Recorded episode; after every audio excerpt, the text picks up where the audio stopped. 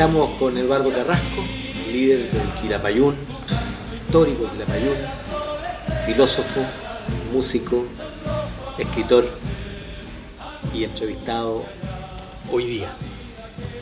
30 de septiembre de 1988. Yo estaba arriba de una azotea en la Ah. Panamericana Claro. y estaban los prisioneros, Gervasio y el gran retorno a Chile Claro. en gloria y majestad del Quilapayún. ¿Cómo viviste eso? Bueno, esa fue un- una experiencia eh, casi surrealista, te diría yo, porque después de esos 15 años, en el que- en el- cuando nosotros salimos de Chile, la última actuación, o una de las últimas, fue en la Alameda, en una concentración de las mujeres, donde cantamos por primera vez el Pueblo Unido. Y bueno, una cosa masiva, miles de personas, consignas, etc. Imagínate, después de 15 años volvíamos a estar un poco en la misma situación, todos arriba en un tremendo escenario, eh, y cantando el pueblo unido, y la gente gritando, y qué sé yo, y lo- o sea, uno veía, no, no veía No hasta veías el final, claro. no, se veía, eran miles y miles de personas, y, y veía, qué sé yo, la reacción de la gente y todo eso, era muy, muy eh, emocionante para nosotros. Y vivimos varias experiencias ahí eh, interesantes desde el punto de vista político que a ti te pueden interesar. Por ejemplo, eh, poco antes de que nosotros, eh, de que empezara el acto, eh, estaba Elwin, que se estaba preparando para el discurso, así como nosotros nos estábamos preparando para cantar. Y, estaba ahí al alcance nuestro, digamos, ¿ah? O sea, estaba a dos pasos, ya paseándose un lado para otro, nosotros arriba, armando los micrófonos, y qué sé. Y en un momento dado dije, pucha, lo voy a ir a saludar. ¿ah? Y, y- y tuve la intención de hacerlo y no, y, y no pude ir. Me retuve. ¿no? Porque Elwin para nosotros era una figura No, claro. nefasta, Lógico. pero terrible. Lo habías dejado Ya había, antes del golpe. claro, y, y yo no había vivido todo lo que habían vivido en Chile, en fin, los, los intentos, las luchas, etcétera, sino que era como eh, un, un espacio que yo había estado en otra parte. Entonces tenía todavía esa, ese, digamos, esa rabia contra este tipo y no pude ir a saludarlo. Eh, Eso es interesante. Sí, como- claro que sí. ¿entiendes? Porque eh, llegar a elegir a Elwin debe haber sido un, pro- para la gente, digamos, la Proceso. gente de, de- de izquierda, los comunistas, los socialistas, debe haber sido todo un proceso, difícil seguramente. A muchos les costó De- igual. Claro, de tragarse el asunto. Y bueno, y además, bueno, como, ¿qué, qué pensar de este señor? ¿no?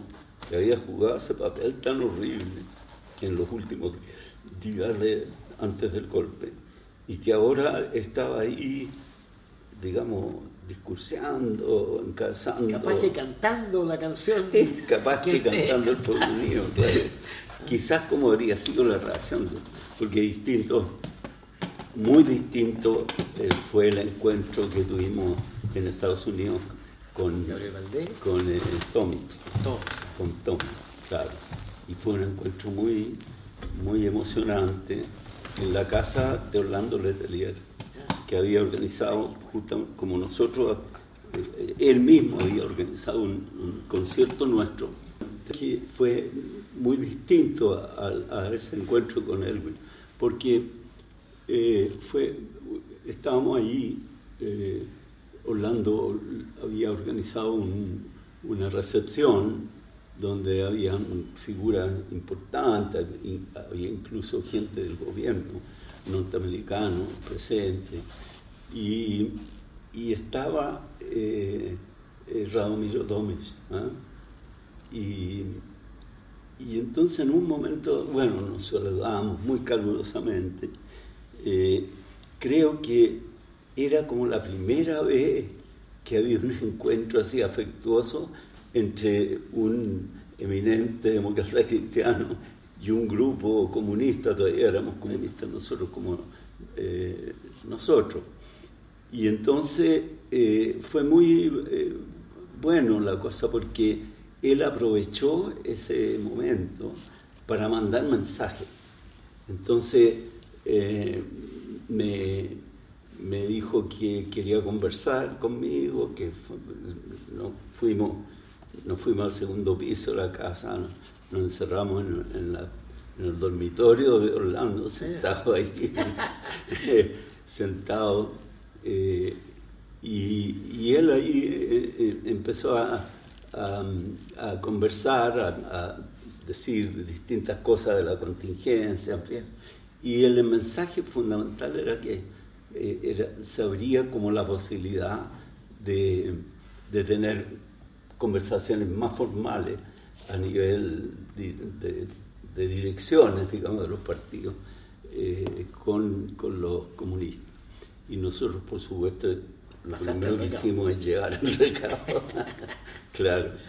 Y no sé qué importancia habrá tenido, pero para nosotros fue muy agradable encontrarlo, porque era, eh, eh, o sea, de pronto sentir que esas personas que de alguna u otra manera habían sido opositores o que habían generado o, contribuido a generar, digamos, eh, el, clima tan terrible que se vivió en los últimos días de, la OP, eh, digamos, como que se eh, modificaban su postura y se abrían a un, a un diálogo, a una posibilidad de acuerdo, qué sé yo.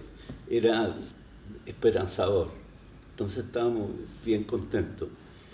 Y ahí tuvimos esa conversación. Tú sabes que para mí Tomic siempre me hizo pensar, yo era adolescente para el golpe del Varo, estudiante del Varo Sarana, y, años más tarde, en dictadura, yo estudiaba acá en la universidad, reconstruyendo la juventud, leía los programas de Tomic y de Allende y me preguntaba cómo no hubo Acuerdo. unidad detrás de programas tan similares, ¿sí? eran prácticamente idénticos el programa de Tomic y el programa de Allende.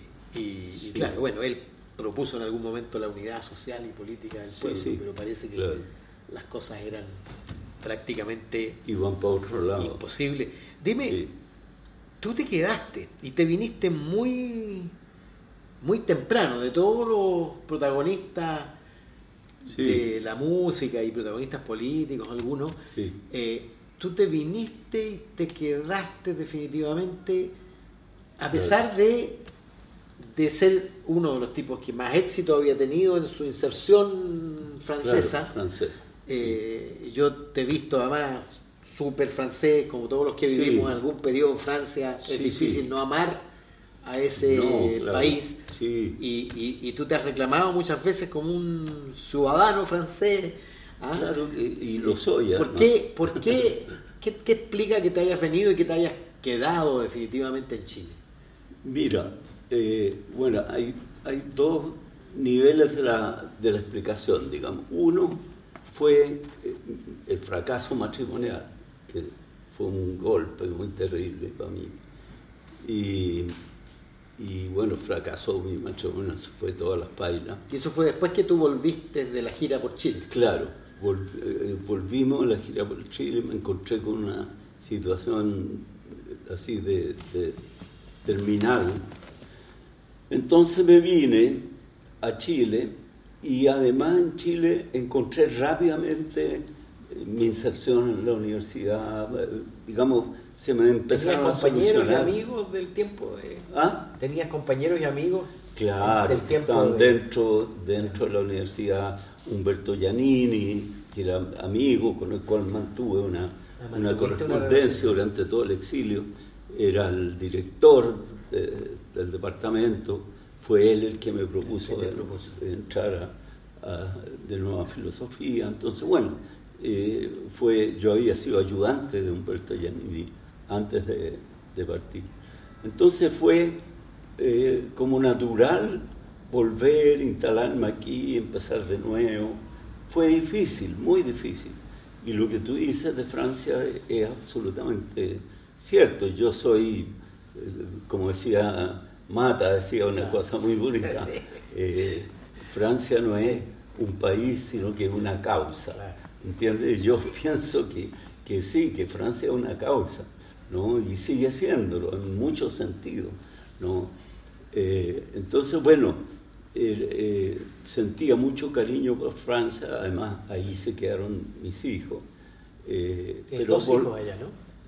tengo tres hijos en este momento, porque el, menor del matrimonio último que tuve. Ah, de veras, también está allá. Se fue, claro. Cineasta. Entonces tengo, cineasta. Ah. Tengo tres hijos allá y tengo tres nietos allá. Entonces, eh, es mi familia y por eso casi todo tiempo Viaja. Sí, viajo, estoy con ellos, fuera, Siempre va a ser así, ¿no? Y probablemente termine mis días en Francia, más, más que en Chile, creo yo. Ah, mirando para adelante, pienso que es lo más probable. Durante todo este último tiempo, últimos 10 años, ha vuelto a tomar mucho protagonismo el Y esos fueron los años, además, de la recuperación de la imagen de Quilapayún para sus fundadores. Claro, exactamente. Esos últimos años han sido muy importantes en la historia del Quilapayún. Estamos en todo un proceso creativo, estamos haciendo muchas cosas así que, son verdaderamente muy interesantes.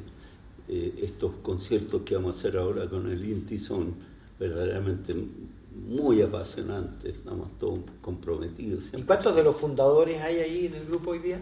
Mira, lo que pasa es que de los fundadores soy yo nomás. Claro, de, los originales, originales. De los más, de los, más originales estamos eh, Carlos Quesada y yo, de, los más antiguos. Y después vienen otros que llegaron en, en tiempo, digamos, un poco después, pero en el exilio, como eh, Ricardo Venegas, ¿no? Eh, pero todavía está Hernán Gómez, aunque esté en París, eh, ah. a veces lo traemos, a veces no, está Hugo Lago, Guillermo García, están allá. Son históricos igual. Los históricos, claro. Además está, está, Odo, que es casi histórico, claro, la verdad que es la imagen. Y semejanza del Willy. Sí, ¿Ah? están los hijos de, que están, que está Sebastián, que es hijo de Carlos, ah. está eh, Caíto Venegas, que es hijo de, ah, tres Ricardo, son tres chicos, tres chicos no tan chicos, que llevan más de 10 años cantando con nosotros y que han sido un factor fundamental en la, en la evolución del grupo en este último tiempo. Incluso hasta hemos hecho rap, porque los Claro, toda esta música nueva es para ellos totalmente natural y bueno, eso nos ha permitido meternos todo en eso también. Entonces estamos en, cosas interesantes, nos, ha ido bien. Los pies, weón. Y nos fuimos. Háganle una rueda, Juana que ella se puso a bailar. A bailar. Esta bella cubana no va a dejar sin hablar.